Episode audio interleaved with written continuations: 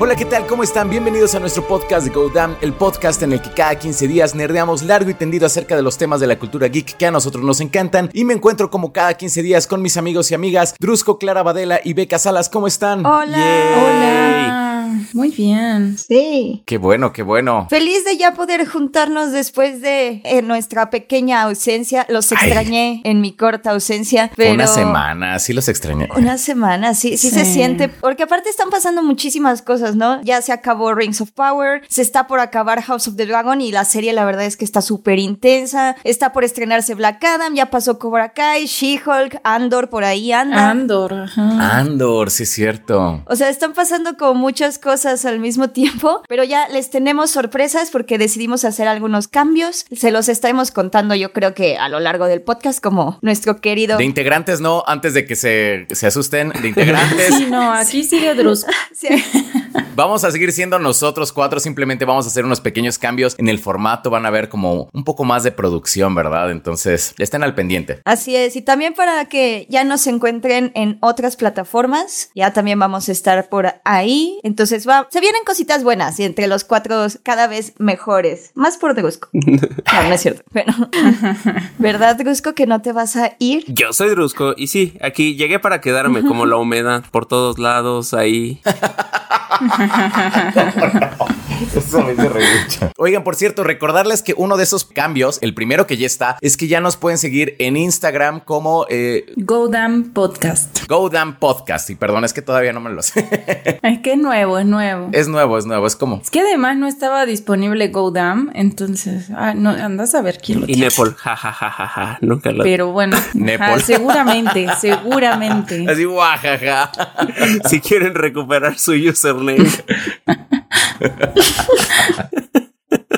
Estaría muy bueno, ¿no? Es muy probable. Pero sí, como Go Down Podcast estamos en Instagram y pronto eh, en TikTok, pero pues ya les estaremos avisando. ¿Bajo qué nombre? A ver, ¿qué nombre nos dejó libre Nepal? Ok. Entonces, bueno, váyanos a seguir porque ahí vamos a estar subiendo como clips de partes interesantes del, del podcast y algunas historias. Y van a poder ver nuestras caras. Van a poder ver nuestras caras grabando, sí, sí, sí.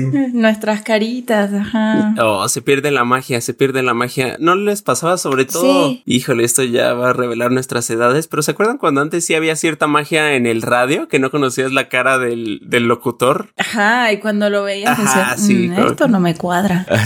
No, o sea, para mí el radio lo asocio con mucha ansiedad porque se escuchaba en mi casa Ajá. cuando íbamos a la escuela. Entonces, no sé, como que los locutores siempre era como de, ay, el mundo se está cayendo y estas son las noticias y tiroteos. Entonces era como de, ah, son las seis de la mañana, ¿qué pasa? No, no, no asocio. Yo radio lo asocio como con estas personalidades comedias, así como la voz como súper fingida, así como, hola, ¿qué tal? Estás aquí en Exa viendo aquí las 20 Ajá. canciones más. Es como súper fingido, así como muy como in your face, así como, ah, como que me, me molesta, así. Ajá, y todas las mujeres tienen una voz extremadamente sensual. Está muy chistoso.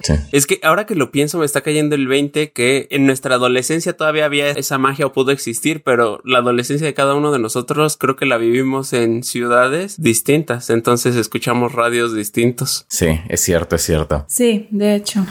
Chan, chan, chan. Pero bueno, después de esta breve reflexión acerca de la bella época del radio, vamos a nuestra sección de noticias porque hay unas muy, muy buenas y sobre todo una gran polémica acerca de Scooby-Doo. Así es, me parece muy curioso el gran fandom que hay de Scooby-Doo todavía. O sea, como Scooby-Doo es algo que perdura por los siglos de los siglos y en el momento en el que cambian, ni siquiera cambian, sino confirman una pequeña cosita y luego deciden cambiar otra para hacer algo completamente diferente, el mundo explota. Porque ahora resulta que Vilma es abiertamente gay y la película la verdad está muy padre. Se las voy a recomendar al rato. Y luego va a haber otra, otra serie ya más de adultos tipo slasher en donde Vilma va a ser de color, va a ser una persona afroasiática creo o algo así. Y aparte no va a estar Scooby. Chan, chan, chan. Oye, Beca, pero me urge que este podcast ya sea en video porque no sé si lo notaron, pero cuando Go dijo la palabra polémica, Beca hasta se enderezó, ¿no? Como que se acercó al micrófono. Dijo, esto es lo mío. Sí, se empoderó. Sí, sí, Es sí. que estaba haciendo notas y fue como de, oh, aquí puedo participar. Drusco siempre nos tiene bien checaditos porque, o sea, polémica, Beca se endereza. Go va a decir algo, así como pone su, su mano en Su la dedo, cara, su, su dedo, no me acuerdo cómo dijo algo así. Pues sí, Drusco nos tiene bien checaditos, es lo que estamos viendo. Sí, Dusko lee muy bien el lenguaje corporal, da miedo. Pues es que aparte es como lo suyo, ¿no? Como supongo que va muy de la magia, muy de la mano con la magia esto del lenguaje corporal. Muy de la mágica. Muy de la magia con la mano. Eh, no, no revelaré mis secretos, no confirmaré ni negaré eso. Pero sí, la verdad es que ya pasando otra vez con la polémica, ah, ya esperando que, que Beca cambie su corporalidad. No, resulta que una vez más, ya cada semana o cada tercer día se están dando estas discusiones y aparte hay gente que ya nada más lo hace con el afán de molestar a los demás, ¿no? Por unos cuantos likes. Pero ¿saben qué me ha llamado mucho la atención? El apoyo que siguen teniendo este tipo de publicaciones y este tipo de afirmaciones que no se deberían de cambiar los orígenes de los personajes. ¿Ustedes cómo lo, lo han vivido? Yo, ¿sabes qué es lo que he estado pensando mucho en estos días? Que realmente siento que es más como un, un afán como de las personas, un afán inconsciente. De hecho, hasta lo estoy investigando por un video. Es un afán inconsciente de las personas por defender como el status quo que tienen, aunque ese status quo no les convenga. O sea, realmente la gente no quiere que las cosas cambien porque no le gusta que las cosas cambien. O sea, puede ser como un cambio como el que estamos viendo, como de cambios raciales, cambios de, de orientación, etcétera. O puede ser un cambio que dices, es que, ¿qué cosa negativa le ves? ¿Se acuerdan de estos como hexágonos que ahorita vienen como en los, en los cereales y en las papas y en la comida Sí. chatarra? Me acuerdo que cuando los anunciaron hubo mucha gente que estaba en contra de que le pusieran eso. Y tú dices, ¿cómo en qué te ¿En afecta? serio? Ajá. O sea, ¿cómo en qué te afectaría a ti que la envoltura de un paquete ahora diga contiene mucha azúcar? Ah, O sea, digo, qué chido porque hay más información al respecto, ya puedes tomar una decisión informada. Si te lo quieres comer, pues bueno, ya sabes que tiene mucho azúcar, pero aún así como esos cambios que a la gente no le afectan, o sea, incluso hasta le benefician, no le gustan, que creo que es el caso de Scooby porque la gente, bueno, ya como de cierta edad para arriba, muchos ya no ven Scooby-Doo, o sea, ya realmente ya no son el mercado. O la sirenita, ¿no? Ya realmente hubiera sido blanca, pelirroja, asiática, afroasiática, afroamericana, no iban a ver la película de la sirenita, pero de todas maneras les pesa mucho ese cambio. Entonces yo creo que luego es como por eso, ¿no? Por el cambio. Oh, yo al respecto, Go, tengo una anécdota y Oh. algo que sí quiero mencionarte, porque también lo he estado pensando mucho. En, a la luz de una nueva entrevista que le hicieron a Alan Moore, lo sacaron de su cueva para volver a despotricar en contra de los cómics, pero dijo algo que me pareció muy interesante. O sea, él volvió a decir que no le gusta la industria y que le parece que las personas que son fans de los cómics están siendo muy infantiles o infantilizadas. Pero algo que me llamó la atención fue cuando dijo que estamos en un momento político como muy importante porque el fascismo está aumentando un montón y él cree que la obsesión de las personas de 30 años o más por ver películas de superhéroes, por irse a formar para ver una nueva película de Batman, cuando en realidad todos estos personajes fueron creados para niños, para transmitir mensajes bien específicos, bien básicos sobre el bien y el mal, tal, pueden traer connotaciones fascistas, porque al final del día lo que quieren estas personas es regresar a su infancia.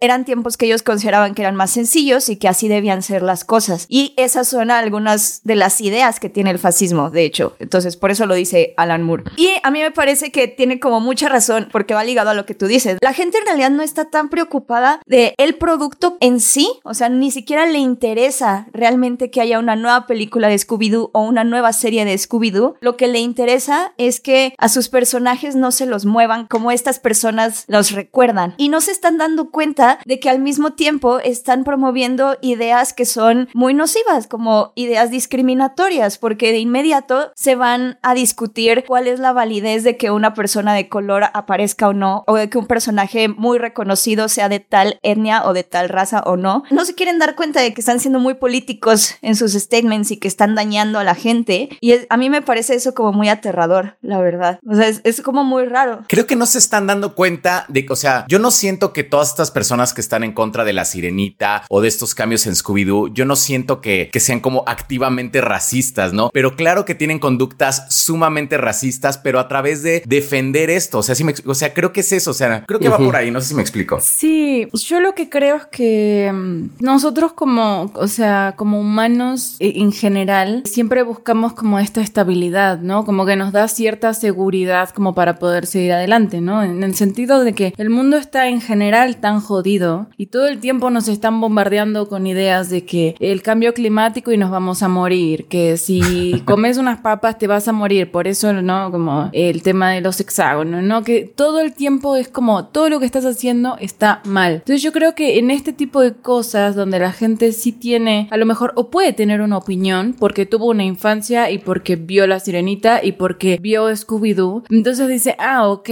a lo mejor yo no soy nutriólogo, a lo mejor yo no soy este, mm, no sé, biólogo, ecologista, científico, político, entonces no puedo tomar este como opinión o decisiones en, en ciertos ambientes, pero en este, en este sí, porque yo sí vi Scooby-Doo y entonces yo prefiero en este momento tener cierta estabilidad, aunque no me beneficie, porque no, no es, o sea, puede Claro. incluso que salga peor, ¿no? Pero yo creo que también tiene que ver con esta idea, que es algo que, que bueno, yo he estado estudiando mucho porque ahora estoy como en un tema de, de filosofía evolutiva, digamos. Wow. Entonces está, existe mucho esta idea de que el progreso y la evolución, ¿no? Todo lo, lo de hoy es mejor que lo de antes, ¿no? En el sentido de eh, vamos hacia adelante Ujú. y vamos hacia el progreso y está muy arraigada esa idea. Entonces cuando el- vos que te tratás de activamente cambiar el momento en el que estamos, estás yendo en contra de esa naturaleza que nos llevó a este momento tan grandioso. Entonces, ¿qué fue lo que nos llevó a este momento? Lo anterior. Entonces yo quiero mantener lo anterior y quiero dejar que siga su curso natural porque eso era lo bueno. Entonces cuando entra como este grupo, ¿no? Que ellos consideran muy woke y, a meter estas ideas y a tratar de cambiar el curso natural de las cosas, es cuando saltan y entonces dicen, no, es que Vilma no puede ser negra, ¿no? Entonces creo que va un poco por ahí, como que la gente, como dice Beca, no se da cuenta de las consecuencias que tienen todas estas ideas, pero es simplemente como una búsqueda de estabilidad y de querer hacer, entrar como,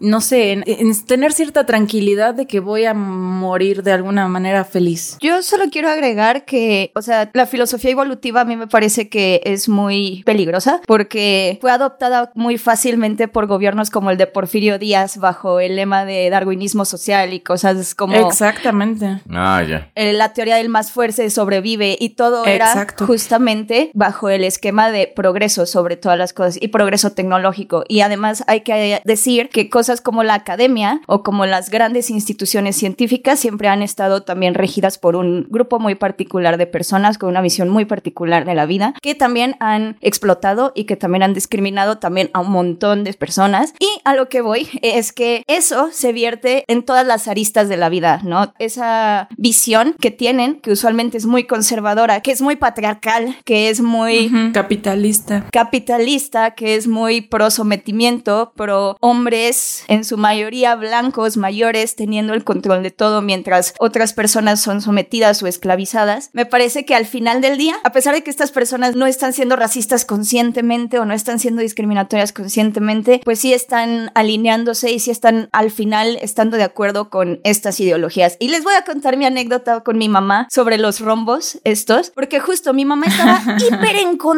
de los rombos. Hexágonos. Hiper, eh, eso, de los hexágonos, de las figuras esas. Estaba hiper en contra. Y yo le decía, pero mamá, ¿por qué estás hiper en contra? Ahora lo único que sabes es que cuando, cuando estás tomando una Coca-Cola cero, no estás tomando solo una coca sin azúcar, sino que tiene un montón de edulcorantes y un montón de cafeína. Y, es- o sea, ya, es más información. Y ella, no, no, pero es que es- están mal, están mal. Y yo, pero ahora sabes todo el azúcar que tienen lo que, las galletas que tú decías que eran más saludables que las papas. Exacto. No, estás mal. En realidad lo que ella estaba promoviendo era un sentimiento anti-AMLO. O sea, era como, AMLO está detrás de esto. Yo no quiero apoyar a AMLO. ah, ok.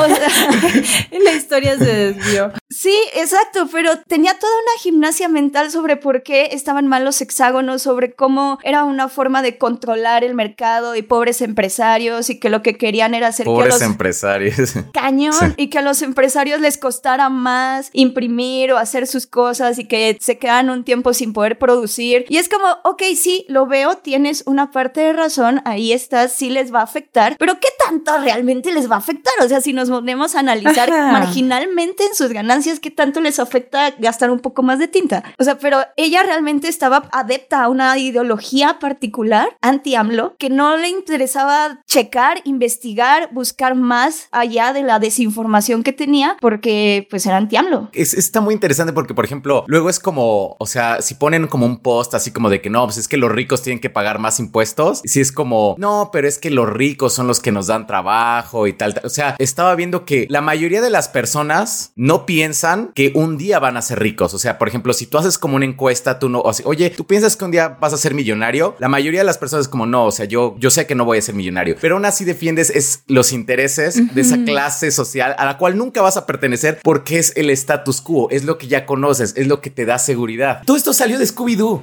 Sí, es que sabes que yo creo que ahí hay dos cosas. Uno, como que lo que pensaba con la historia de Beca es, yo creo que la gente prefiere en cierto punto la ignorancia. O sea, antes de toda, de la conclusión de AMLO, ¿no? O sea, yo pensaba, ¿no? Como que en general siento que la gente prefiere cierto, justo, que no haya cambios y prefiere cierta ignorancia porque si tiene conocimiento de las cosas, entonces ya es responsable de las consecuencias, ¿no? Exacto. Entonces, claro, si vos, eh, nos volvamos a lo de los hexágonos, nada que ver, ¿no? Pero si vos sabes que la coca que vos decías no tiene azúcar, sí tiene un montón de azúcar, claro, entonces ahora vos sos meramente responsable de vos consumir esa, esa coca o ese, ese líquido, pero ¿me entendés? Y aparte los empresarios tienen ahora la obligación de decir, esto en realidad no es azúcar, o bueno, esto en realidad no tiene azúcar, pero si tiene un montón de cafeína te va a hacer muy mal. Ajá. O las azucaritas no, en realidad no son sanas, en realidad es pura azúcar, estás... Exacto.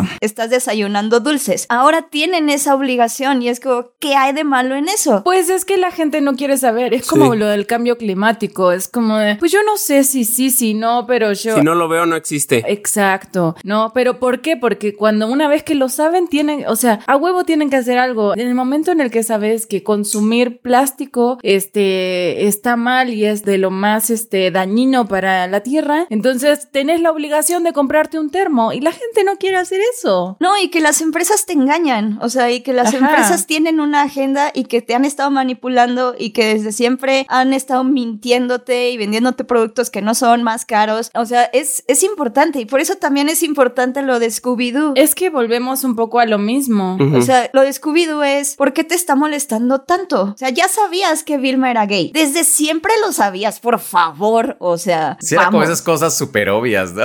súper obvias. O sea, mi mamá me lo decía como de esas partes de, oh, ¿te sabías que Vilma era gay para sentirse progre en su época? Y es como de, oh, qué cosas. O sea, desde siempre se sabía. Y ahora, ¿por qué les molesta que lo pongan? Claro, pero nunca la viste con una pareja, nunca la viste, o sea, como por ejemplo con Daphne, ¿no? O sea, Exacto, pero siento que ver el producto, o sea, por la forma en la que está, no sé si la han visto, la verdad está muy buena, pero siento que ver la serie es aceptar que así se ven las parejas heterosexuales en pantalla. Y entonces de repente es como de qué es lo que les molesta, pues que sea una pareja gay. Y está muy cañón eso, o sea, porque al final sí es una idea discriminatoria a pesar de que todas tus gimnasias mentales están yéndote a decir como no, no, es que es que así no eran las cosas, así no era Vilma. Sí, yo los he estado escuchando atentamente porque estaba tratando de estructurar una idea. Y rápidamente añadiendo a, a lo de los productos que va muy ligado también con nuestro consumo de, de narrativas, pues también pasó en su momento con lo de los cigarros. No sé si se acuerdan que aquí en México pues le ponen literalmente imágenes Sí. de ratas muertas, Ah, ¿no? sí. Y al principio los fumadores se ofendieron porque pues era una forma de buscar mostrar las consecuencias que tenía el cigarro, pero eventualmente se acostumbraron, ¿no? Y ya, ya perdió el impacto ese tipo de imágenes. Lo mismo pasó con los hexágonos, eventualmente la gente que se quejaba y que pues le molestaba que se hiciera conciencia sobre lo que se está metiendo o nos estamos metiendo a nuestros cuerpos, te terminas acostumbrando. En el caso de las narrativas me parece interesante y justo veía el video de, de Go sobre si la inclusión genuinamente es forzada. Me parece una maravilla, es una chulada de video, porque ahí Go haces un análisis sobre cómo la inclusión por naturaleza del mundo tiende a ser forzada, pero se tiene a veces que realizar de esa forma y que siempre en su momento la inclusión va a parecer forzada por, insisto, por la naturaleza de la sociedad, ¿no? Por cómo se han dado las cosas. Y curiosamente el algoritmo a su vez me recomendó un video de Soul donde pues justificaba todo lo contrario, ¿no? De cómo hay situaciones sumamente forzadas. A lo que me llevó a pensar que en realidad las historias, las narrativas que tanto amamos están llenas y totalmente construidas de situaciones forzadas. Simplemente el universo Marvel. Existe un multiverso y una tontería como el hecho de que todos hablan inglés. No importa en qué, en qué parte del universo ahora del multiverso te encuentras, todos hablan inglés y todos se comunican fácilmente. Ya cuando lo piensas eso sería forzadísimo, pero nadie se queja al respecto y tristemente se quejan de cuestiones que sí pueden tener un impacto profundo y lo explico. Hay que pensar y nada más viendo México lo fuerte que pueden ser las narrativas para nuestro país. En los últimos años vemos una tendencia de series y películas y cada vez más de el crimen organizado y ya vivimos en una sociedad que lo adoptó a tal punto que ya hay fiestas tematizadas de eso, ¿no? ¿Hay en serio hay fiestas? Pues sí, o sea, y hay términos de vestimenta que ya se adoptaron. Ese es el poder que tienen las narrativas en nuestras vidas. Si construyen de alguna forma la sociedad. Qué triste y qué fuerte que haya una falta de empatía de pensar de que, ok, sí, a la sirenita todo el tiempo este ha sido de piel blanca, pero el hecho de que ahora tenga un color de piel distinto ayuda a que una niña que antes nada más se identificaba con cierto tipo de personajes, ahora se puede identificar con la protagonista. Yo lo he visto, ¿no? Con y ni siquiera este son niños afroamericanos o negros, sino en México que hay gente que se identifica muy fuerte con Black Panther por su color de piel porque se asemeja más que al que ellos tienen y ya es un acercamiento distinto. Entonces, sí, sí hay cosas forzadas o que pudieran sentirse forzadas, pero qué triste que vaya más, ese pensamiento sea más fuerte que el hecho de las implicaciones que puede tener eso para la, la sociedad. A mí me parece muy triste que por más inclusión que haya, porque sí se empuja un montón y sí ha habido un montón de cambios que podríamos discutir aquí largo y tendido, pero justo películas como Black Panther han promovido muchos cambios y aún así yo siento que siempre estamos teniendo esta misma discusión. O sea, si no es en House of the Dragon, es en Rings of Power. Si no es en La Sirenita, es en Scooby-Doo. Si no es en Scooby-Doo, es en She-Hulk. O sea, también cada vez es más y más las quejas en contra y en que hay una agenda y en que están apoyando a,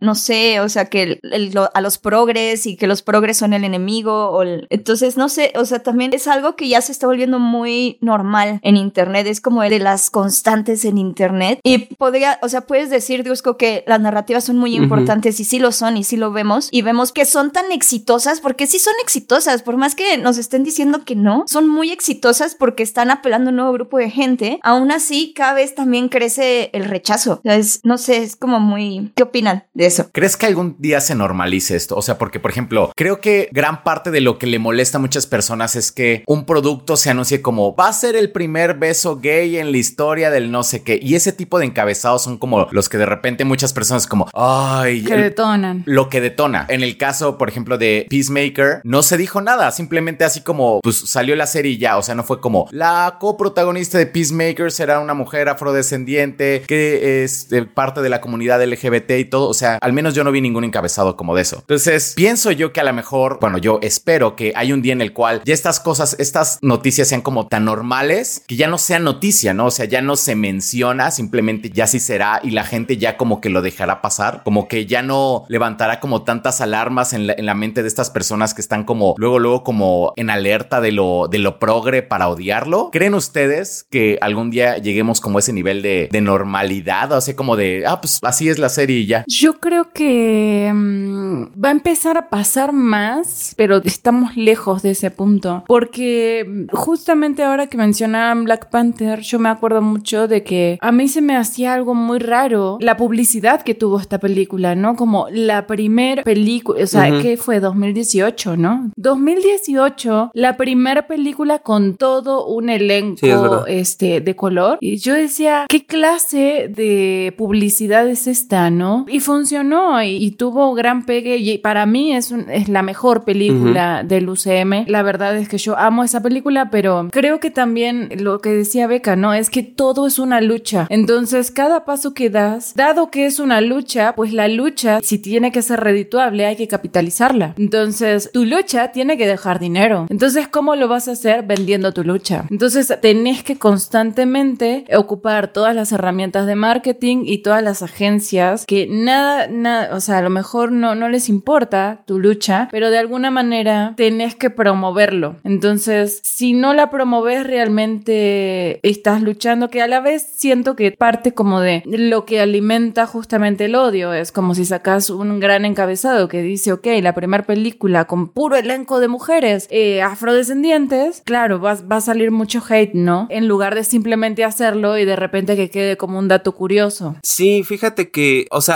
final, pues el mundo es capitalista, ¿no? Entonces, pues tienen que... No tienen, más bien deciden utilizar estas luchas a beneficio de, de su producto. Igual, estaba estructurando este ejemplo y a ver qué les parece y, y me interesa mucho la opinión de, de, ustedes tres. Pienso en Tenoch Huerta. O sea, Tenoch Huerta hace unos años protagonizó una película interpretando al que fue el asaltabancos más grande de México. O sea, inspirado en hechos reales. Y en unos días lo vamos a ver como Namor y que ha causado mucha polémica porque esto cambia el origen del propio personaje. Y lo veo así. El hecho de saber que alguien que sale de Catepec, Ciudad de México, puede interpretar o al criminal más buscado o a un antihéroe de Marvel, yo estoy convencido, porque lo he visto y lo hemos presenciado, que eso a algún niño de México, de Latinoamérica, puede inspirarlo. O sea, el hecho de, de ver que alguien cuyo origen es similar al tuyo, ya en la vida real, interpreta no solamente al criminal, sino también a un antihéroe, protagonista de la que posiblemente sea la película más taquillera de este año de Marvel, ayuda ya en la vida real. ¿Y qué puede llegar a pesar más? Que sí sea fiel a los cómics, Namor, o el impacto que puede tener para un niño o inclusive hasta una niña. Claro. Sí, obviamente siguen un, un fin comercial. Claro. Sí, obviamente Marvel sabe que eso va a llevar a todo México a las salas y que estoy convencido que se va a volver la película más taquillera en México de este año. Obviamente. Pero si lees más allá de eso, sí tiene un impacto positivo en la sociedad. Creo que le diste el mega clavo porque creo que ahí está la dicotomía. O sea, una cosa es que vivimos en una sociedad capitalista que sí está haciendo todo y convirtiendo todo en una comodidad que se puede consumir y que no solo está lucrando con eso, sino que está reduciendo todo a un absurdo muy pequeño, ¿no? Pero ya, esos son otros temas. Sin embargo, si nunca ha pasado, también es importante reconocer cuando sí hay personas que están empezando a llegar a puestos de poder, como Ryan Coogler llegando a ser el primer director afrodescendiente en dirigir un blockbuster de ese tamaño en la historia. O sea que si te pones a pensar es como desde 1897 existe el cine y apenas le estás dando chance a un director de dirigir una película grande. Y sí, y cuando descubres cosas como que este Ike Perlmutter no le dejaba a Kevin Feige hacer la película de Black Panther antes porque creía que las personas afrodescendientes no compraban boletos y nadie iba a querer ir a ver una película. Ah, es que Ike Perlmutter era una, es una mierda de persona, sí.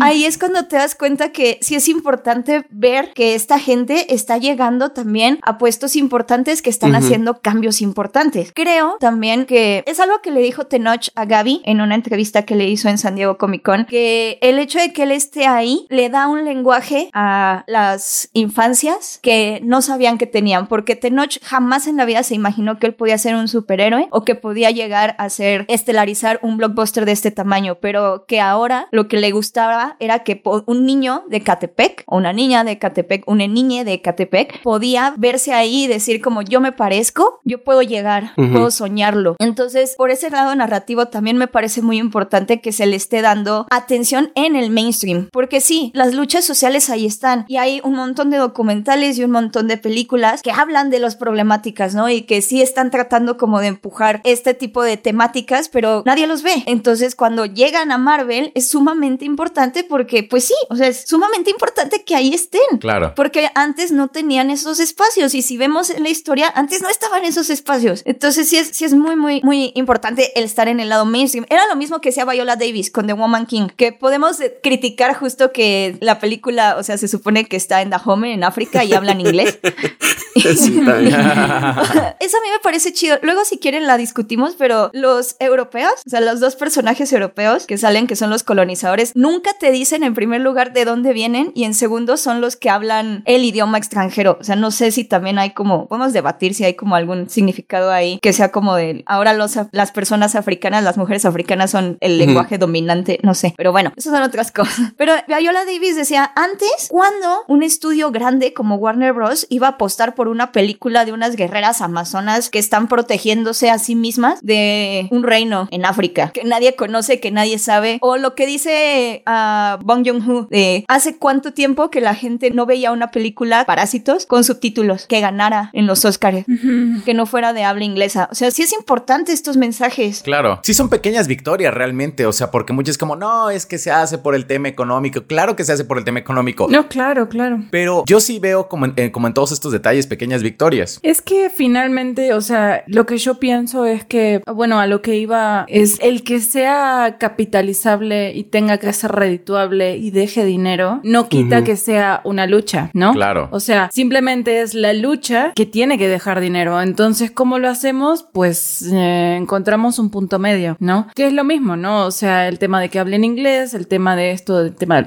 Ahora, hay un tema que, que me viene sonando en la cabeza desde hace rato, que es como, ok, ¿cómo lo interpreta el público? ¿Y por qué hay tanta polémica alrededor de todo esto, no? Ok, tenemos la parte de marketing que te vende la lucha y entonces, claro, es que la inclusión forzada y todo eso, ¿no? Pero también tiene que ver con una cuestión meritocrática, en el sentido de que la gente dice, ok, podemos tolerar ciertas cosas porque ellos son grandes y son, lo, lo hicieron bien. El problema es que lo, lo, que yo considero es que este espacio, o, o lo que dice Beca, ¿no? Como de que cuando empiezan a llegar ciertas personas a puestos de poder, ese es el verdadero cambio porque entonces empiezan a abrir como ciertos espacios para la gente para simplemente participar. Es como el tema de las mujeres, ¿no? De, de no, es que si la película la dirigió una mujer y fue un éxito, es que, ah, ok, ella es buena. Pero si la película fue un fracaso, es que las mujeres no pueden hacer cine, ¿no? Entonces... Oye, eh, perdón que te interrumpa, es como esto así de que cuando algo que es como progre le va bien, claro, porque se hace para vender, porque es progre y lo progre vende, Ajá. pero cuando le va mal, claro, porque lo, lo progre no vende. Sientes como, güey. Exactamente. me estás diciendo exactamente el mismo argumento. Como... como que escuché por ahí un poquito a tu primo, no sé, no sé si. Sí. No, ya se fue de la casa mi primo. es que justamente, o sea, creo que, que, va muy por ahí. Creo que el gran objetivo y lo, lo, más importante es crear espacios incluso para fracasar. O sea, totalmente. Uh -huh. Incluso para fracasar, porque cuántos hombres no tenemos así, este, haciendo cine, que de repente de cada 10 películas, 3 son un éxito y las claro, otras son una porquería. Y nadie les dice nada porque, bueno, ok, son grandes directores, ¿no? Pero cuando una persona de o sea, si Ryan Coogler o Jordan Peele, por ejemplo, ¿no? Es como de, ok, son directores de, este, de uh -huh. gran calidad de arte. Nada de lo que hagan van a bajar de cierta calidad, ¿no? Guillermo del Toro, o sea, son personas que en todo lo que hacen tienen, este, cierta calidad de trabajo. Entonces, claro, ellos son el ejemplo y ellos se han ganado el espacio. Y entonces hay una cuestión meritocrática. Ellos se lo merecen. Sí, sí, sí, sí. Pero, ¿qué tal que les hubiera ido mal? ¿Qué tal que sacan una película malo? Claro, es que los mexicanos no pueden hacer pinche cine. O sea, es como, no, tenemos que encontrar esa forma en la que sea bien visto que una mujer, que una persona de color, que un mexicano, que alguien de Catepec haga cine y le salga mal de repente y que esté bien y que le sigan dando uh -huh. trabajo a esos claro. nichos. Como Ryan Reynolds fracasó dos veces en las películas de cómics, en Linterna Verde Ajá. Y con Wolverine Origins. Y lo sigue intentando hasta que le salió. Le salió y le salió y lo rompió súper bien. Le salió a la tercera. Le salió uh -huh. a la tercera, pero Ryan Coogler hubiera tenido esa misma oportunidad si Black Panther no hubiera sido así de buena. Porque también, la verdad, o sea, cosas como el momento de todas las Avengers en Avengers Endgame, o sea, qué momento tan feo en donde sí se ve que es como de, ¿qué necesitamos? Un momento girl power. Ah, bueno, ponlo. Sepárenlas. que no sirva para nada en la historia, ni nada, ni tenga conexión con el MCU, pero tú ponlo. O sea, claro que se nota y claro que se quejan. O sea, Disney, The Owl House, limitarlo a tres temporadas, neta. O sea, es una de tus series más, más populares y lo limitas a tres temporadas donde la tercera ya son como ovas especiales, nada más porque trata de temáticas LGBT abiertamente. Ah, o sea, da mucho coraje.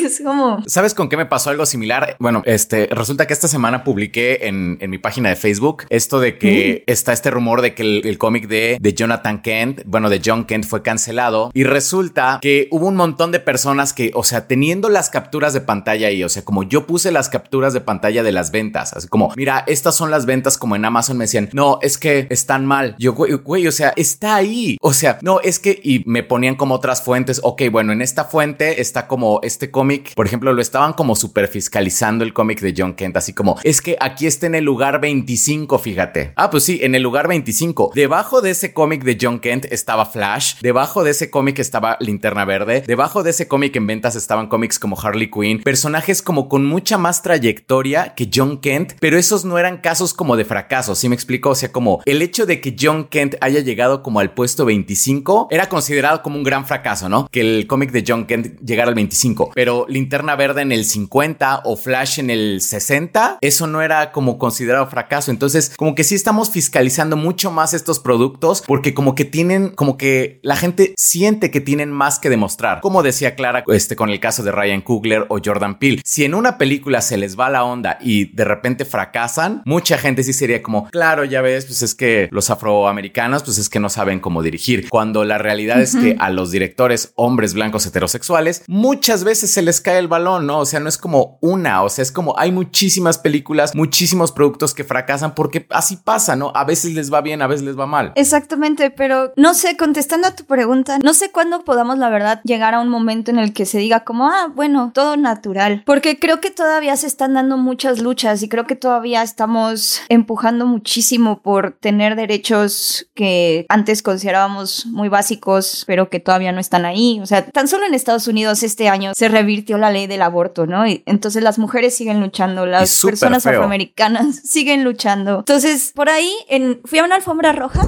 en esta semana y Juan Bernal, un actor mexicano, estaba diciendo que, que trabaja en una serie que se llama Señorita 89. Está padre, la verdad, a mí sí me gustó, que es, es con Natasha Dupeyron sobre un certamen de, de modelos, primero en los 80 y luego en los 90, y cómo viven estas niñas, porque todas son como adolescentes jóvenes, lo que tienen que pasar para competir, ¿no? En Miss México y luego en Miss Universo. La segunda temporada va a ser en Miss Universo. Y Juan Bernal es como uno de los grandes cabezas porque es un dueño de, del certamen, es uno de los dueños del certamen. Y él lo que decía era que el, el mundo no va a cambiar por una serie, tampoco va a cambiar porque una vez un grupo de personas salga a las calles, tiene que haber como un empuje por todos lados todo el tiempo. Y entonces eso me llamó mucho la atención, lo del empuje por todos lados todo el tiempo. O sea, se tiene que empujar Sí. por las series, por las historias, por las películas, porque haya más gente creando arte que hable de sus realidades, como Shang-Chi, también como Riri Williams y como Chloe Zhao. Pero también, o sea, no, no sirve de nada si no tenemos la parte de acá, o sea, la parte social en donde los gobiernos también empujan por eso y donde se hace como eso. Y luego,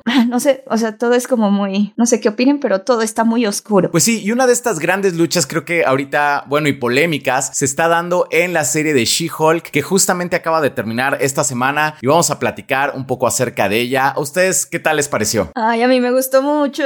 ¿Toda, toda la serie? No, no toda la serie, la verdad es que no. O sea, sí tengo mis bemoles, pero yo la disfruté mucho. O sea, sí, sí mis tengo bemoles que... es como para levantar el meñique. Tengo mis bemoles. Puede ser la palabra dominguera de, de- del podcast. Pero, o sea, ya que el internet nos está obligando a tomar una postura, o sea, yo tomo la postura de que está buena. ok. Justo eso les iba a preguntar, porque ya, ya me han convencido, o sea, pero entiendo que es el- los últimos episodios los que están buenos. Digo, ustedes hablen con spoilers, todo, ¿no? Pero ¿es- ¿es el final de la serie lo que está bueno? O sea, No. ¿son los últimos episodios o está No. toda así? Bueno, espérame. Drusco, ¿tú qué piensas como de la serie? Así como tus opiniones generales. Eh, me gustó mucho el episodio 1, 2 y los últimos dos. Tan tan se acaba. Ok. Ok, ok. Yo la verdad es que disfruté mucho la serie. Como dice Beca, o sea, tengo como mis detalles. O sea, por ejemplo, el final, hubo cosas que me gustaron mucho el final, hubo cosas que no me gustaron del final. Igual como detallitos, pero en general creo que a mí desde WandaVision, a lo mejor como, creo que se me hace como la mejor serie desde WandaVision. Porque tiene como un objetivo como muy claro, pero creo que ese objetivo sí lo logra. Creo que algo que me encantó es que la, la serie es muy autoconsciente del fandom, es muy autoconsciente como de su narrativa en sí. Entonces creo que es, es muy interesante la serie. De verdad es muy interesante. Habiendo dicho esto, es una serie sencilla en muchos episodios, sí. Sí, pero yo sí siento que sencilla no, no necesariamente implica simple o simplista. Claro, a mí, sí. la verdad, sí siento que es una serie muy meta, en el sentido, como tú dices, Go, tal cual, entiende perfecto el fandom, entiende perfecto lo que es, entiende perfecto con qué está tratando. O sea, me encantó que tratara cosas como la Fayuca de Marvel, o sea, que fueran ahí a comprar. Los Avengers o cómo eran. Los Avengers, o sea, a mí me encantó como esa parte donde se burla de la obsesión con los superhéroes, donde nos vemos reflejados, vemos cómo se tratan los superhéroes en el mundo real. Me gustó mucho eso. Al mismo tiempo me gusta que ya sabían dónde se iban a ofender los fans, ya sabían lo que iban a decir los fans, así de She-Hulk no puede ser más fuerte que Hulk. O sea, me encantó eso. Daredevil jamás viajaría por eso. Daredevil no, no hace eso. Me encantó. Mi Daredevil 2. Sabían cómo molestar a los fans. Cosas como Wong, ¿no? Así como de, ay, nuestro escudo de, de internet. Ya con Wong no nos van a criticar. O sea, esa awareness me pareció muy divertida y creo que la hace una serie muy diferente. Y eso sí es como la cereza de, del pastel, que yo también la pondría como en la segunda, tal vez sí en el segundo ranking. Me gusta más WandaVision Sí. en el sentido de que lograron hacer algo diferente, verdaderamente diferente, que sí se sale de las normas del MCU al fin. Lo que más me gustó fue que sí intenta presentarte al personaje, que la conozcas, o sea, que sí haya Sí. un desarrollo de Jen Waters. Eso me gustó mucho. A mí también. Lo que tal vez justo es lo que dices es que es una serie muy sencilla, o sea, realmente es conoce a Jen Waters y Jen Waters soluciona las cosas así, como una persona aburrida, porque es una abogada y ella quiere que la gente se vaya a la cárcel y tengan un juicio y haya una demanda y, o sea, no sé.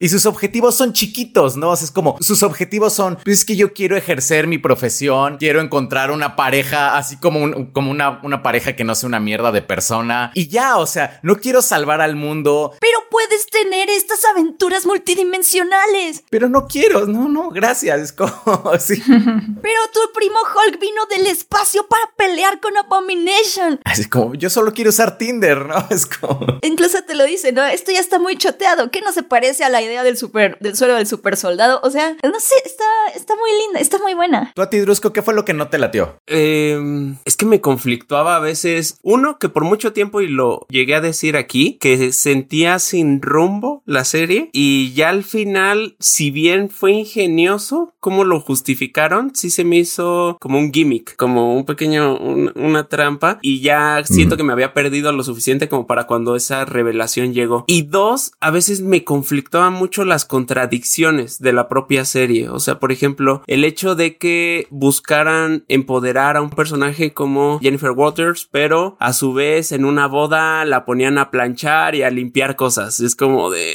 ok. O sea, ese, ese tipo de cosas no, no, no las entendía y no, no sabía hacia dónde iba. O las siete esposas de abominación y el sinsentido de algunas situaciones, ¿no? Como cuando tiene a uno de los que la atacó aquí y al ser una abogada, yo pensé que lo cuestionaría, lo interrogaría y no pasó. Y por varios episodios sentía que no iba hacia ningún lado y no, no la estaba disfrutando, honestamente, por muchos episodios. Ya, ya, ya. Ya, Ahí yo diría que yo sí siento que el- parte de lo que hace interesante a John Waters es que es muy fallida. O sea, sí es una visión. Jessica Gao sí le puso una visión muy particular a esta Jen Waters, en donde justo se está burlando de situaciones de que no importa que seas She-Hulk, no importa que seas una superheroína, cuando eres mujer, de alguna manera siempre vas a tener que enfrentarte a la condescendencia, a que te estereotipen de cierta manera y de cierta manera de género. O sea, sí te van a poner a planchar, porque pues eso. No, espera, no recuerdo la escena. Ahora que lo pienso, no recuerdo la escena. Sí, cuando en la boda. Ah, claro, pero, o sea, literal es, viene de una amiga que le tiene tanta envidia que la única manera en la que le pudo ganar fue teniendo una boda antes que ella. O sea, sí es muy real, pero es una perspectiva muy de géneros. Es algo como muy particular que lo tratan, siento, de una manera muy chistosa también. Pero sí, o sea, tal vez eso también es como de series muy raras, o sea, como Crazy Ex-Girlfriend. No sé si es un humor Es- muy sí. particular y la gente puede que no comulgue con él. A mí algo que me llamó la atención fue cuando Go me dijo, estoy disfrutando mucho la serie y que la veías con tu esposa y que los comentarios que hacían eran del tipo, es que sí se parece a tal amiga, es que sí ha pasado esto y creo yo que la verdad ese tipo de circunstancias te hacen conectar mucho más, ¿no? Sí. Fíjate que yo sí siento que no es una serie para todos. O sea, definitivamente no es una serie como para la audiencia más tradicional del universo cinematográfico Marvel, porque obviamente están acostumbrados a lo que iba a ser el final, ¿no? En el cual llega Hulk Abominación y Titán y todo, o sea, quieren eso, pero es que hay, les va, hay dos She-Hulk realmente, o sea, en los cómics, o sea, de acuerdo con lo que he leído, hay dos She-Hulks. Una She-Hulk es la que está como en las historias como Secret Wars, en las historias con los Avengers, que es un personaje mucho más tradicional y que creo que es como el personaje que muchos conocen como de She-Hulk y como que querían como una serie más o menos así, pero esta serie adaptó a la She-Hulk de sus cómics en solitarios y se me hace una excelente adaptación. O sea, por ejemplo,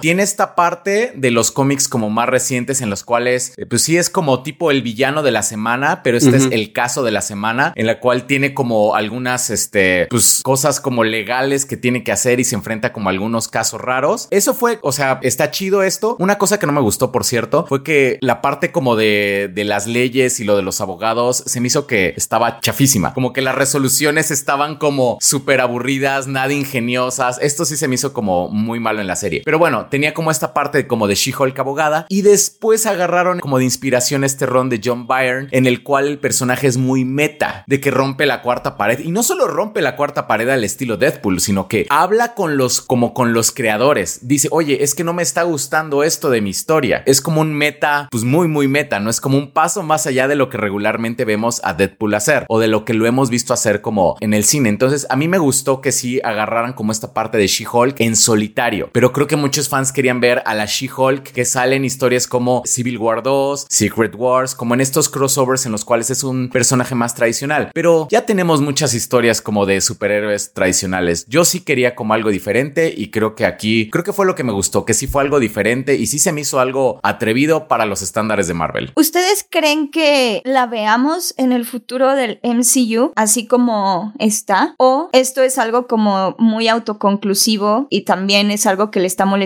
a los fans que realmente, a pesar de que sí tenemos cosas como Scar, el hijo de Hulk, y que cada vez está como más presente Tim Roth como Abomination y bueno, sí tiene ciertas cositas que podrían indicar algo del futuro de Marvel, pero que tal vez lo que les molesta es que, que no nos está diciendo nada sobre qué va a pasar con ella después. Sí, a mí me gustaría mucho, o sea, porque el personaje, esta versión, la verdad yo no tengo acercamiento para con la de los cómics, esta versión me encantó, tanto como Jane Waters como She-Hulk, me gustó muchísimo. Y fue lo que adopté y abracé más rápido, porque por ejemplo pienso en episodios donde Wong quiere demandar a un mago, bueno, a un ilusionista, y que eso también me llegó a conflictuar, o sea, porque fue como, ay, tú eres el hechicero supremo, resuélvelo, no necesitas andar en estas ridiculeces, porque ya me habían presentado antes a Wong, que aun cuando era un personaje cómico, sí, esa situación en particular se me hizo muy absurda. Sin embargo, me encantaría que She-Hulk permanezca y no solamente que permanezca, que se mantenga con la personalidad de esta serie, que aun cuando pues no me gustó tanto, pero no me gustó tanto, pero soy como el gordo de los cómics, ¿no? De, oh, esta es la peor película de Star Wars, solamente la veré tres veces más el día de hoy, ¿no? no, no me gustó tanto, pero yo creo que sí la sitúo por arriba de Moon Knight, por arriba de Miss Marvel, la verdad, y de lejos. Bueno, sí, no, bueno. también. También. Sí. También. Entonces, a lo mejor el contexto era el que no me atrapaba de las situaciones, pero el personaje espero que lo mantengan intacto. Que yo creo que vamos a ver justamente en el futuro del MCU a esta otra She-Hulk, tipo la que sale en Secret Wars y en Civil War 2, como esta She-Hulk como apta para crossovers, así como sin romper la cuarta pared, como este personaje más tradicional. Seguramente lo van a tratar así y se me hace una, o sea, te digo, o sea, por eso se me hace como una muy buena adaptación. ¿Saben qué no me gustó del final? Que por ejemplo, a mí se me hizo que toda la serie, a través de estos pequeñas como desventuras de Jen Walters siendo Jen Walters, iban construyendo uh -huh. muy bien al personaje. Incluso cuando está como en el retiro este que se acepta como a sí misma y todo. O sea, se me hizo muy bonito todo, ¿no? Como todo llega como, o sea, el ataque que le hicieron como en el penúltimo capítulo. O sea, la neta, ese ataque me dolió más. O sea, realmente odié más a Josh y me dolió más ese ataque a She-Hulk que lo que le, le haya pasado uh -huh. a Hawkeye en su serie, ¿no? O a Moon Knight. O sea, los golpes físicos que le dieron. O sea, realmente sí me dolió como más el, como el golpe emocional. Pero siento que este final, en el afán de hacer como esta onda como super meta, como que hizo que todo se resolviera muy fácil. Que además la resolución no sientes que contradice un poco el discurso, o sea, porque es como termina con un vato, llega a su primo. Bueno, pero qué vato. qué vato, o sea, no, no, no, no, Drusco, no, sí, no, sí, no. Sí, no, no, no, no puedes decir O sea, eso. sí, pero me hubiera gustado, siento que lo hubiera empoderado más. Y aparte es una booty call, eso está interesante, que son booty calls. Pero insisto, creo que inclusive el hecho de que le hayan puesto a ese vato todavía es como de, ah, y te vamos a poner con este porque este es un fregonazo y todos lo aman y que con la familia feliz y de, ah, sí, ya te aceptamos a ti y a tu nuevo novio. Ah, y también llegó tu primo y otro nuevo personaje. lo sentí como un poquito contradictorio al discurso que plantearon al inicio de la serie. ¿Qué opinas, Beca? Muy Dominic Toretto. Ah, sí, sí, mm, bastante. Yo no lo sentí como contradictorio, pero te digo, o sea, lo que no me gustó fue que como que sentí una resolución muy rápida y siento que muchos conflictos que fueron como presentando a lo largo de la serie, que sí me interesaban, como que simplemente se acabaron y ya, como que hubo una varita mágica, como que, que solucionó todo y fue lo que no, o sea, me gustó todo esto de She-Hulk saliendo como de, de la pantalla de Disney Plus, o sea, porque esto de que sale, o sea, te aparece el menú de Disney Plus y sale ella y, o sea, la verdad es que a mí sí me engañó, así como dije, oye, se, Sí. se trabó, ¿qué onda? No, o sea, no, y sale She-Hulk, sale, habla con Kevin, con la inteligencia artificial. Y me gusta mucho esto de que es que esta es mi historia de Jennifer Walters. O sea, los problemas que tengas son de Jennifer Walters. No tienes que meter a Hulk y Abominación y a Titania. Esos son cosas como superhéroes, pero aquí los stakes son altos, pero porque son altos para Jennifer Walters. Y eso me gustó muchísimo. Yo pensé que lo que iban a hacer era como, bueno, ok, vamos a hacer otro final, ¿no? O sea, como vamos a rehacer el final. Pero en vez de rehacer el final, simplemente, pues como que omitieron toda esa parte del final y llegaron a, a la resolución, que fue lo que no me gustó. Entonces, como que le doy puntos a Marvel por atreverse a hacer algo como tan osado y tan diferente, pero sí pudo ser logrado como de una mucho mejor manera, creo, ¿no? Yo creo que lo que dice Gusco es importante porque también muestra como las limitaciones del MCU y es justo lo que estábamos hablando antes sobre la comercialización de las narrativas y de la necesidad de poner como estos cambios sociales en un producto. Y es como de, pues sí, hay, hay limitaciones. Al final, eh, Jane Waters es una mujer blanca rica de Nueva York, que sí es como progre, pero también representa una parte como muy chiquita y necesitan esta narrativa de el bien vence al mal y la familia es lo más importante. Por eso yo siento que Falcon and the Winter Soldier falló tan abismalmente, porque es una reducción al absurdo de problemas sociales bien cañones. Pero en esta, con todas sus limitaciones, al menos también nos está dando pues una visión un poquito más realista de una mujer joven en sus 30 y sus preocupaciones, que pues al final sí son muy blancas. Y creo que por ahí la mejor amiga lo dice en el episodio cuando está abriendo Tinder, que dice como de, ay, las relaciones heterosexuales son muy aburridas o algo así dice como las relaciones heterosexuales son, ah, no me acuerdo, no me acuerdo qué dice como, ah, sí, usted sí las relaciones heterosexuales están aburridas o algo así. Es como, pues sí, o sea, pero al final funciona y al final creo que lo que dices, Go, de cuando dice, pero es que yo no quiero esto, yo no quiero que peleen, yo no quiero, creo que es muy importante, porque es, pues sí era una sitcom y si hay gente que también siento que las expectativas de, pero es una superheroína, ¿por qué no hubo algo más ahí? Porque la resolución es te veré en el juzgado, no sé, tal vez puede ser como anticlimático. Sí. Yo tengo una, una pregunta. O sea, ya, o sea, sí, estoy convencida, la voy a ver. La verdad es que a lo largo de todo lo que me han dicho, e incluso en los últimos este, episodios del podcast, creo que no la hubiera aguantado semana a No. semana. Sí. Creo que la hubiera odiado, o sea, por lo que escucho. Entonces me la voy a aventar toda de corrido y la voy a ver como un todo. Que creo que es más bien, ese va a ser mi nuevo approach a, la- las series de Marvel. Verla así poco a poco. Sí, o sea, como de a bloques más bien, ¿no? Como que si las veo semana con semana, la verdad es que creo que desmenuzo demasiado las cosas y sí, no, o sea, no, no me hubiera ido con la finta de, de Miss Marvel tampoco. Pero mi pregunta es como, ok, por lo que escucho, es como un contenido más de nicho, en el sentido como de que Marvel está empezando a separar sus públicos y ustedes creen que a partir de ahora las series, o sea, porque siento que tanto WandaVision como Falcon and the Winter Soldier, incluso Loki, son eh, series para Ujú. todo fan de Marvel. O sea, es como absolutamente todos los fans de Marvel aman a Loki y todos quieren ver qué pasó con Wanda y con Vision y todos aman al Capitán América y es algo muy general, ¿no? El resto de los personajes, a lo mejor todavía Moon Knight puede ser más general, pero siento que Miss Marvel y a lo mejor She-Hulk ya empiezan a, a tratar otro tipo de historias y la intención ya va hacia otro público, ¿no? Miss Marvel era como algo más adolescente, tenía este estilo más Lizzie McGuire y así, y entiendo que She-Hulk ahora es como para mujeres adultas, o bueno, representa, ¿no? Como esa etapa y si te gusta ese tipo de contenido, pues es para vos, ¿no? ¿Ustedes creen que a partir de ahora todo el contenido vaya a ser así como bien segmentado para públicos y entonces el fan de Marvel se va a tener que acostumbrar a que hay contenido de Marvel que simplemente no es para ellos? Creo que le diste al clavo, porque también tenemos otro ejemplo que no hemos hablado porque no nos alcanzó el tiempo, que es Werewolf by Night.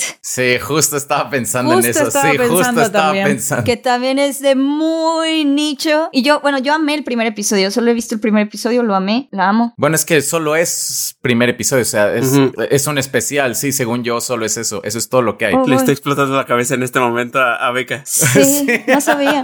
Que ella quería más. Yo Ajá. quería más. Beca.exe ha dejado de Se funcionar. le reinicia el Windows. Tan, taran, tan, tan, tan.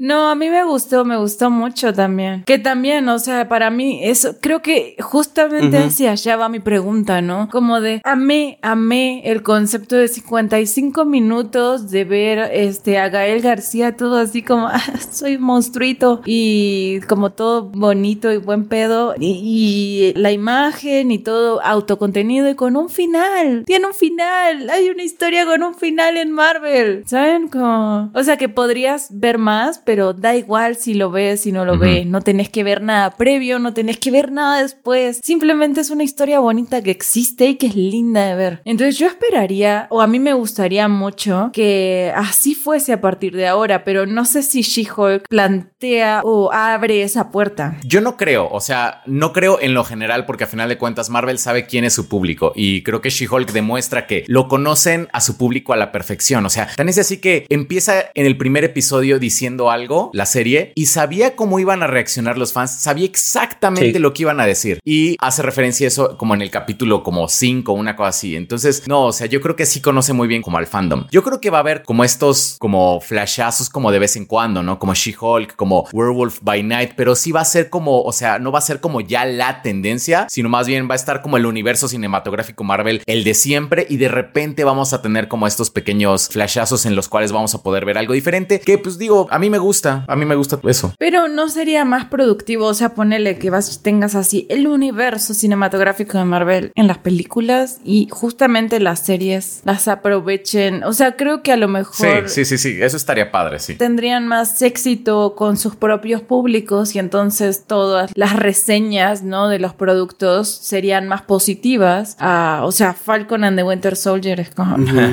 ¿qué es eso, no? O sea, no puedo encontrar nadie que diga así como de, ah, sí, esa serie. Oye, Beca y Go, ustedes mencionaron que esta serie es para un público muy en específico, ¿no? ¿Creen que esté llegando para ese público en específico fuera de Marvel? O sea, para la gente ajena a los cómics, genuinamente se esté acercando a, a una serie como She-Hulk. Híjole, no lo sé, la verdad. O sea, yo no lo sé porque también como las personas que no están ahorita como dentro del UCM, ya como también se siente como ya como una tarea como media abrumadora, ¿no? Porque es como, pero a ver, o sea, sí She-Hulk, pero ¿qué tengo que ver como para saber todo esto? O sea, como cuántas películas tengo que ver. O sea, si eres, sí, tal vez no. No lo sé, la verdad, no, no. ¿Tú, Yo creo que es como que una estrategia para segmentar su contenido, pero dentro de Ya. ya la base de fans. O sea, Ujú. sí, ya se dieron cuenta que existe un nicho para esta base de fans que sí están viendo y consumiendo las películas de Marvel, pero que Ujú. le interesan otras cosas. Y entonces hace este tipo de producciones que se sientan diferentes. Y creo que esa es una manera de Ujú. mantener pues el interés de la gente, porque no sé, yo por ejemplo, sí, después de Multiverse of Madness ya no estuve como tan emocionada. Y las series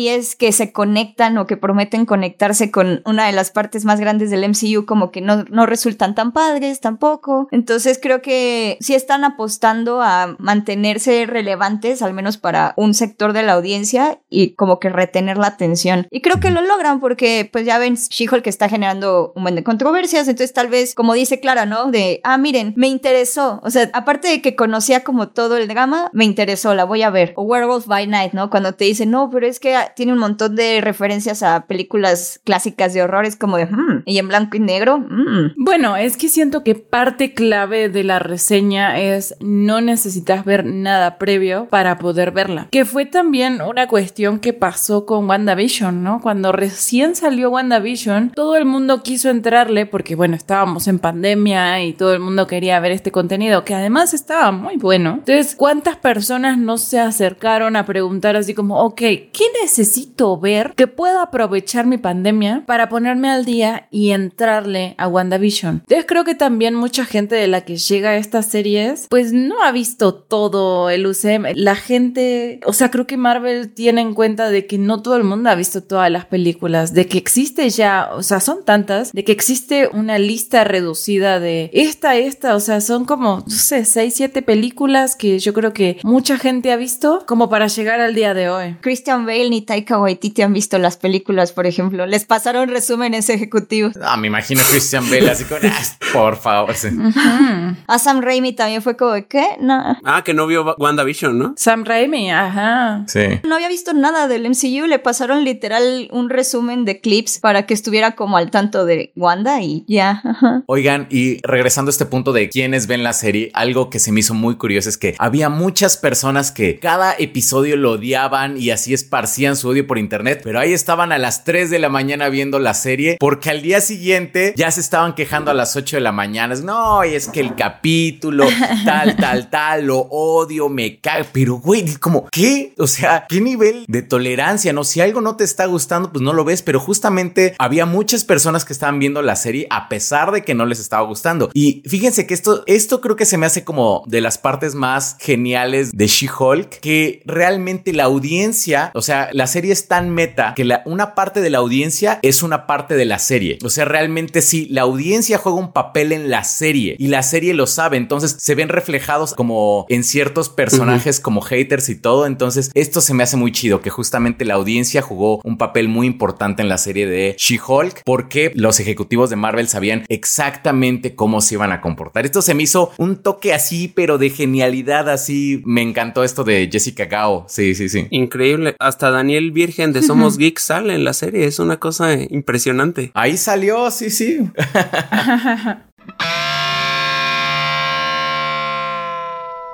Bueno, pues ahí está una semana más o una quincena más o tres semanas, eh, cada tres semanas, en fin, es una, una variedad de este podcast lleno de sorpresas, lleno de novedades, ya tenemos redes sociales, ¡eh! ¡Qué emoción! Eh, ya tenemos TikTok también. ¿Ya? Sí, ya lo acabo de resolver. En Instagram y TikTok estamos como Go Damn Podcast, todo junto. Ya, ya, ya. Qué bueno que Nepal nos dejó el mismo username para que sí, sí, sí. Gracias, Nepal. Gracias, Nepal. ¿Qué haríamos sin ti? Sí, Go Damn no existía tampoco, pero Go Damn Podcast sí. Sí, la verdad es que qué emoción por lo que viene, se vienen cositas, ya estamos aplicando la de influencer, ¿verdad? Se vienen cosas, no les puedo platicar. Se están cocinando cosas. Hay novedades y en los comentarios esperamos que nos dejen su opinión, no solamente de She-Hulk, sino de todo lo que hablamos este episodio. Y la próxima, les adelantamos de una vez que vamos a hablar en la próxima. Sí, porque va a estar pesado. O sea, la próxima Sí. semana eh, va a estar. O sea, este programa yo creo que va a ser como de los grandes del año, si no se lo pueden perder, porque es Black Adam, House of the Dragon y Rings of Power. ¿Lo lograremos? Es que viene pesado, es que Sí. viene pesado. Bien eh. empezado, sí, sí, sí. Yo voy a apurarme a ver Rings of Power. Sí, y además es octubre, entonces yo creo que también, o sea, justamente síganos en redes, vamos a estar subiendo como contenido extra. A lo mejor hay algunas cositas para Halloween.